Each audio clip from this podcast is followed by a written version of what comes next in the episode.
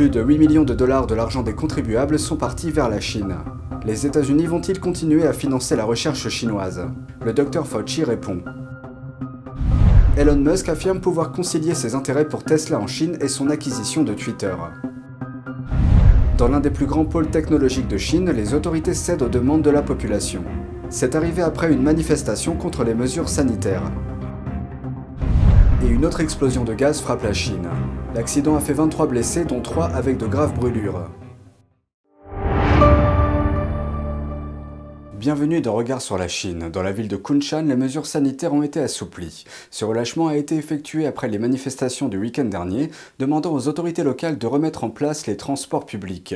En effet, suite au blocage des transports, de nombreux habitants n'ont pas pu se rendre à leur travail dans la ville voisine de Shanghai. Une manifestation a éclaté samedi dans la ville de Kunshan, les habitants demandant la reprise des trajets entre la ville et Shanghai. Cette manifestation fait suite à la fermeture du système de transport en commun pendant trois mois en application de la politique chinoise ultra stricte du zéro Covid. Kunshan est limitrophe de Shanghai et de nombreuses personnes travaillent dans une ville et vivent dans l'autre.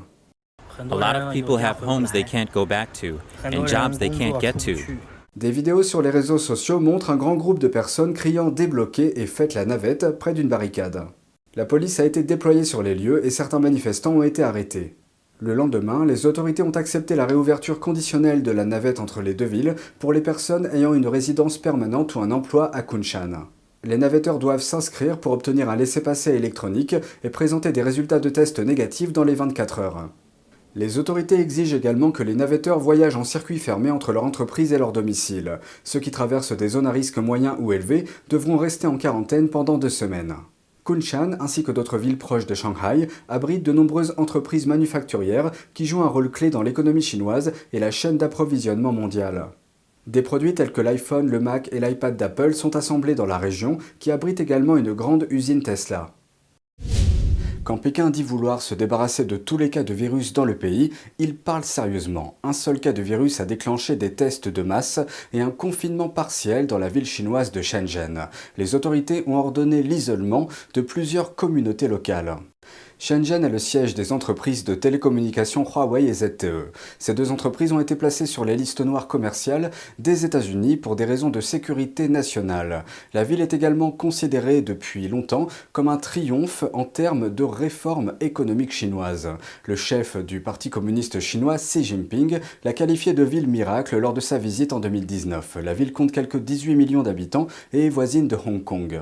Au cours des 40 dernières années, le centre manufacturier a affiché au moins 20% de croissance annuelle. Le cabinet de prévision Oxford Economics a prédit que la ville serait celle qui connaîtrait la croissance la plus rapide au monde entre 2020 et 2022. Mais les confinements dus au virus en Chine semblent avoir provoqué des changements majeurs. La croissance économique de Shenzhen au premier trimestre de cette année a chuté à 2%, alors que ses expéditions à l'étranger ont chuté de près de 14% en mars. Une autre explosion en Chine, cette fois dans la ville de Tianjin. Selon les médias locaux, une explosion de gaz s'est produite mardi après-midi, heure locale. L'accident a blessé 23 personnes, dont 3 ont subi de graves brûlures. La cause de l'explosion fait toujours l'objet d'une enquête. L'incident est survenu quelques jours seulement après une série de trois explosions dans une usine pétrochimique de Shanghai au cours du week-end.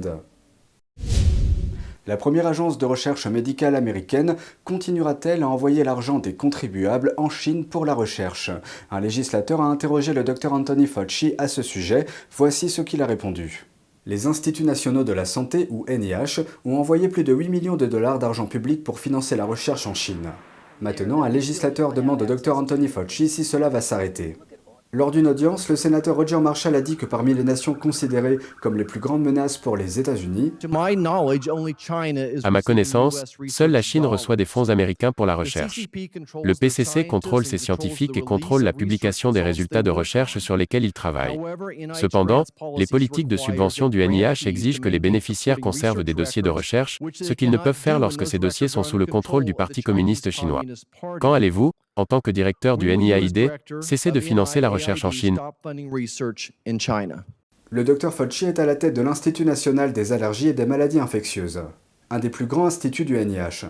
Il est également le conseiller médical en chef du président Biden. Voici sa réponse à la question.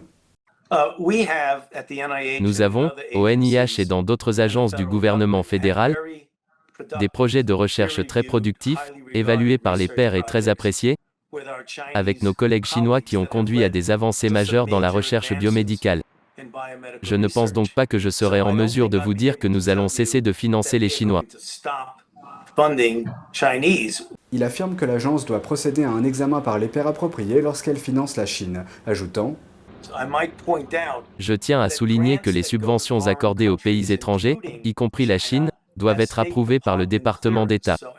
Donc, chaque fois que nous finançons quelque chose en Chine ou dans un autre pays, cela doit passer par une autorisation du département d'État.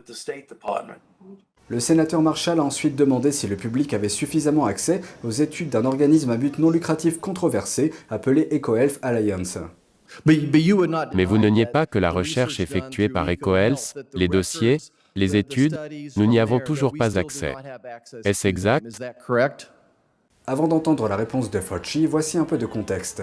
EcoHealth Alliance s'est retrouvé récemment au centre d'une controverse qui a soulevé des questions sur la surveillance du NIH au sujet des recherches biologiques à risque. Voici ce qui s'est passé. EcoHealth Alliance a reçu des subventions de l'Institut national de la santé. Elle a utilisé l'argent pour faire des recherches avec le laboratoire de Wuhan, appelé Institut de virologie de Wuhan.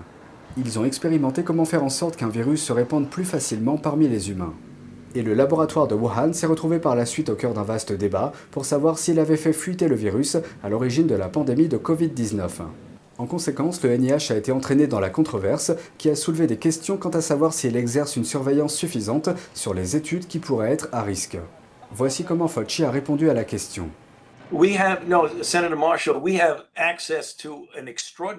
Sénateur Marshall, nous avons accès à une quantité extraordinaire d'informations. Il y a une question que les gens ont soulevée au sujet des choses qui se passent là-bas et auxquelles nous n'avions pas accès. Mais si vous regardez la subvention, la subvention de 120 à 130 000 dollars par an a été accordée par EcoHealth en tant que sous-bénéfice en Chine pour poser une question très pertinente et hautement prioritaire. Nous avons reçu de leur part une documentation publiée avec des données qui montrent qu'ils ont fait ce pourquoi ils ont reçu la subvention. Évidemment, aucun d'entre nous ne sait tout ce qui se passe en Chine.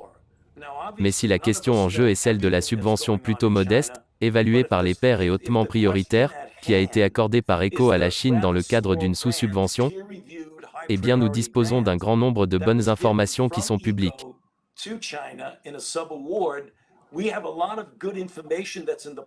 EcoHealth a obtenu plus de 3 millions de dollars du NIH de 2014 à 2019. Et un cinquième de cette somme est allé au laboratoire de Wuhan. C'est ce que révèlent les reportages du média The Intercept. Voici quelques nouvelles au sujet d'Elon Musk. Des questions ont été soulevées sur la façon dont il compte équilibrer les intérêts de Tesla en Chine avec sa nouvelle acquisition de Twitter. De plus, certains affirment que la liberté d'expression sur les réseaux sociaux pourrait poser problème. Voici ce que Musk a déclaré lors d'une récente interview. Elon Musk, PDG de Tesla, affirme qu'il n'a aucun problème à concilier la Chine, Tesla et Twitter. Il a fait ce commentaire dans une interview en ligne lors du Forum économique du Qatar à Doha mardi. Musk a déclaré à Bloomberg qu'il n'avait aucun problème à concilier les intérêts de Tesla à Shanghai et son acquisition de Twitter. La Chine ne tente pas d'interférer avec la liberté d'expression de la presse aux États-Unis, pour autant que je sache. Je ne pense pas que ce soit un problème. Musk a également fait l'éloge des entreprises automobiles chinoises, affirmant qu'elles sont extrêmement compétitives, travailleuses et intelligentes.